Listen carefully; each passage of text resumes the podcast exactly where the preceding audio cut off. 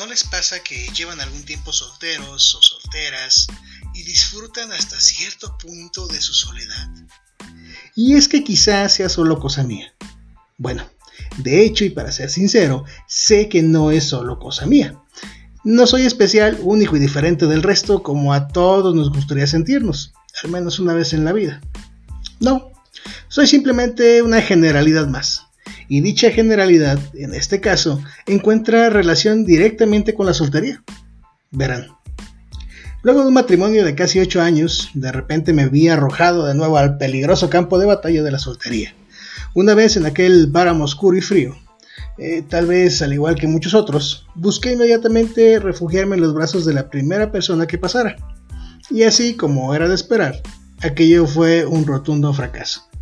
Básicamente porque me dejé ir como gorda en tobogán con la persona equivocada. Y aunque me duele aceptarlo, tal vez y solo tal vez, aquel segundo fracaso sentimental consecutivo fue debido a que en realidad no estaba listo para involucrarme en una relación. Todos hemos escuchado el popular dicho un clavo saca otro clavo. Pero ¿cuántos hemos descubierto el error técnico que representa llevar dicha teoría a la práctica? Piénselo un minuto. ¿Cuántas veces la gente sale mal librada de una relación y por temor a la soledad se clava en otra? Pues yo siento que por eso es que hace falta que la gente tras salir de una relación se dé un tiempo para sí misma, se den tiempo para apreciar su soltería, para apreciar los puntos negativos y positivos que tienen las áreas de oportunidad. Y una vez que te has hecho ese análisis interno, que has tenido ese tiempo para ti, empieces a cambiar entonces lo que es malo, a mejorar lo bueno y consecutivo, crees una mejor versión de ti, que a final de cuentas es lo que todo el mundo buscamos, mejorarnos día con día. El problema de esto viene cuando esa versión de ti le encanta estar solo contigo y no soporta eh, actitudes, no soporta eh, personalidades distintas a las que tú ya decidiste que quieres, que quieres tener en tu vida.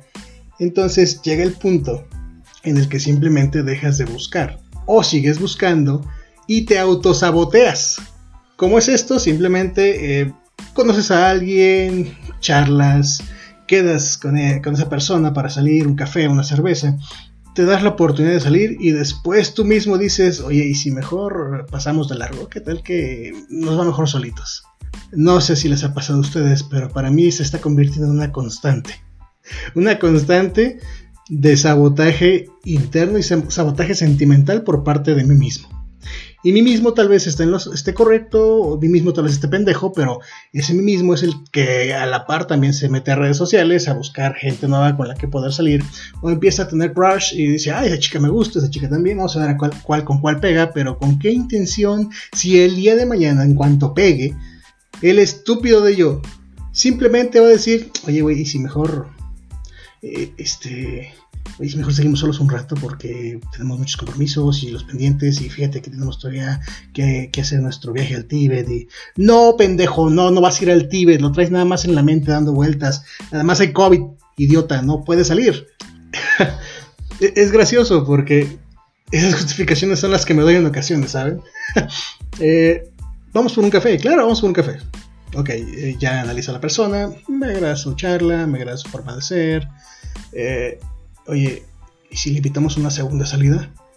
Este, ok, sí, me, late. Pero, ¿estás seguro? Eh, sí, sí, estoy seguro. ¿Seguro, seguro?